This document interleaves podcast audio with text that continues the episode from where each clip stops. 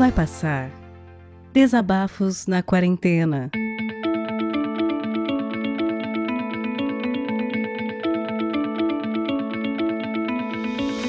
Oi pessoal, aqui é a Jéssica do Radiofobia e eu tô aqui fazendo meu depoimento de hoje, pleno Natal. Me sinto muito orgulhosa porque a minha ceia foi um sucesso. Hey! Foi um negócio que eu nunca tinha preparado antes. Meio que esse áudio é quase que um complemento daquele anterior que eu mandei, acho que início dessa semana, né? Sobre o fato de que eu acabei assumindo um, um papel de mãe da família que meio que as vovós se foram, minha mãe se foi ano passado e, tipo, tocou pra mim, entendeu? E tocaram e eu, eu toca que eu chuto. E aí acabou que eu nunca tinha preparado uma ceia de Natal na vida. Afinal de contas, sempre tinha uma, uma mãe de família, né? Mais é, calejada para fazer, para cumprir esse papel. E aí, não fugi da responsa, obviamente, porque missão dada é missão cumprida. E, pô, fiz um lombinho, ficou massa, ficou bom. Fiz um pudim, um pudim, pudim, meu pudim já tá garantido. Quem escuta radiofobia já sabe, né? A gente fez um, um programa sobre cozinheiros da quarentena. E, pô, me arrependi de não, não ter aprendido a fazer pudim antes, hein? Meu pudim, honestamente, dá, dá pra vender. Tem, tem quem compre. Mas o lombinho, tá, sal, né? Aquela coisa assim, um prato principal. Pô, nunca tinha feito. Mas rolou, rolou bem, rolou elogio, rolou elogio. Na verdade, olha só o que, que aconteceu. As pessoas começaram a comer, né? Meu excelentíssimo esposo, meu pai veio jantar aqui, minha irmã também. E aí, o que aconteceu foi que as pessoas não falavam, não falavam nada e eu não tinha me servido ainda. Eu tava colocando outras coisinhas na mesa, pegando a bebida que tinha ficado na geladeira, e né? Aí as pessoas assim comendo, e chompe, chompe, chompe, e nada de falar. Aí mas botavam outra garfada na boca, eu ficava esperando um, um esboço de reação. E daí não estava acontecendo, assim, não, era nada, nada esfuziante, não, não eram, é, tá, as pessoas estavam comendo, comendo bem, comendo, mas assim, nada, né, comendo. E quietos, todos quietos.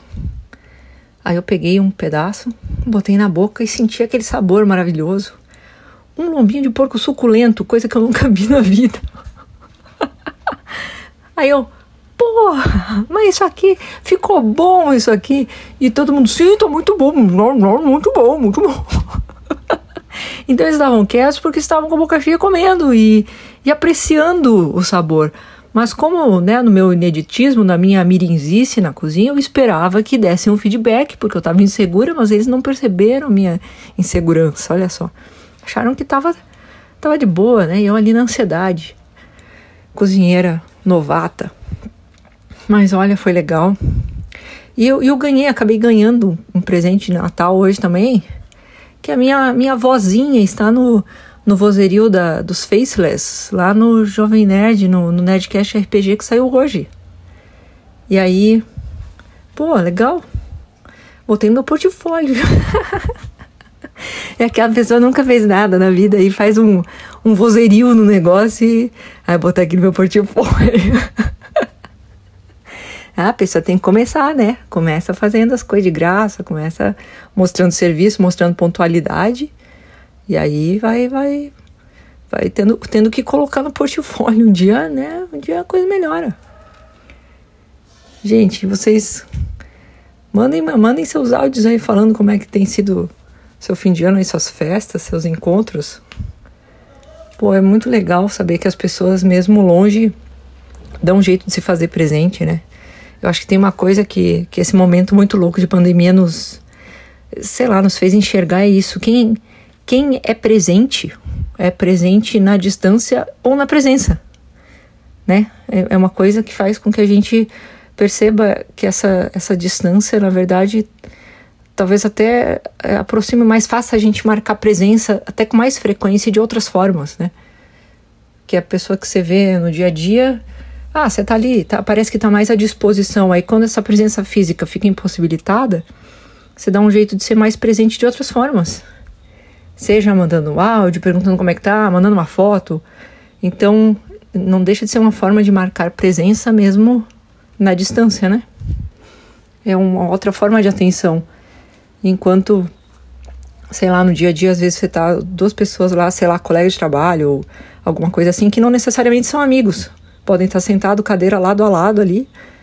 Terminou o expediente, cada um vai pro seu canto. Talvez no dia, né, no, decorrer do dia não tenham nem conversado, nem perguntado como é, que, né, família e tal. Não, porque não importa. São pessoas que estão na presencialidade, na proximidade, sem estarem de fato próximas, né? Então, é isso. Que todos tenham tido aí um belíssimo Natal, mesmo na distância. Um, acho que a gente não pode ser ser poliana, né? Mas quando eu falo belíssimo Natal, eu, eu, eu acho que só pela gente estar tá aqui já é um belíssimo Natal, né? Dentro desse cenário todo. Então, para mim, não sou exagerado. É, a gente, eu, eu acho que eu tô tendo dentro das contingências todas um ótimo Natal, porque eu fico pensando em termos globais assim. Pô, eu tenho um amigo que tá hospitalizado e a gente sabe que pelo mundo afora não são poucos que infelizmente tão, não estão podendo passar com as suas famílias porque simplesmente estão numa situação de saúde precária, né? E a gente podendo estar tá aqui, mesmo que esteja sozinho em casa, podendo fazer uma coisa que gosta, tipo assim, ah, vou passar comigo mesmo, então você é minha melhor companhia. O que, que eu vou fazer? Vou ver um seriado, vou escutar uma música, vou cantar no chuveiro, sei lá. Mas fazendo por si alguma coisa, né? Sendo, sendo uma companhia legal. E é muito difícil nesse momento a gente é, talvez ver graça nisso, né? Tem que fazer um esforço.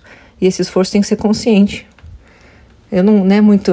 A gente brinca com a coisa gratidão, gratidão, mas é, é talvez uma palavra que perdeu, ficou banalizada, né? Mas ser grato por.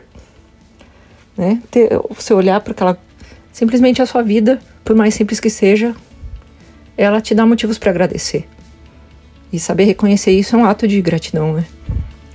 Então sejamos gratos apesar dos pesares, né? Sejamos gratos em saber reconhecer aquilo que a gente tem. Certo, gente? Muito obrigada aí por me escutarem mais um dia. E que tenhamos aí um bom restinho de Natal e um bom restinho de 2020. Beijos para todos, muito obrigada e até mais.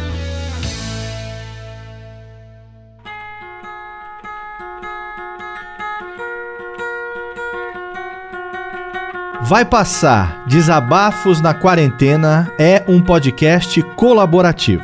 O que quer dizer que você pode participar também.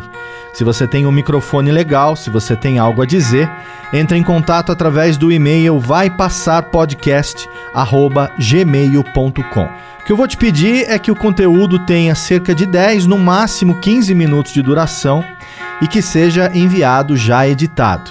A gente vai ouvir o que você enviou, a gente vai trocar uma ideia com você. Se a gente achar que está numa qualidade legal e o conteúdo é positivo, tá dentro. Rola uma revisão, só para garantir que nenhum engraçadinho vai mandar alguma coisa completamente bizarra e errada para a gente colocar aqui no feed do podcast. A partir daí, a gente vai pegar o conteúdo que você enviar, vai adicionar as vinhetas de abertura e de encerramento e vai publicar aqui no feed do Vai Passar.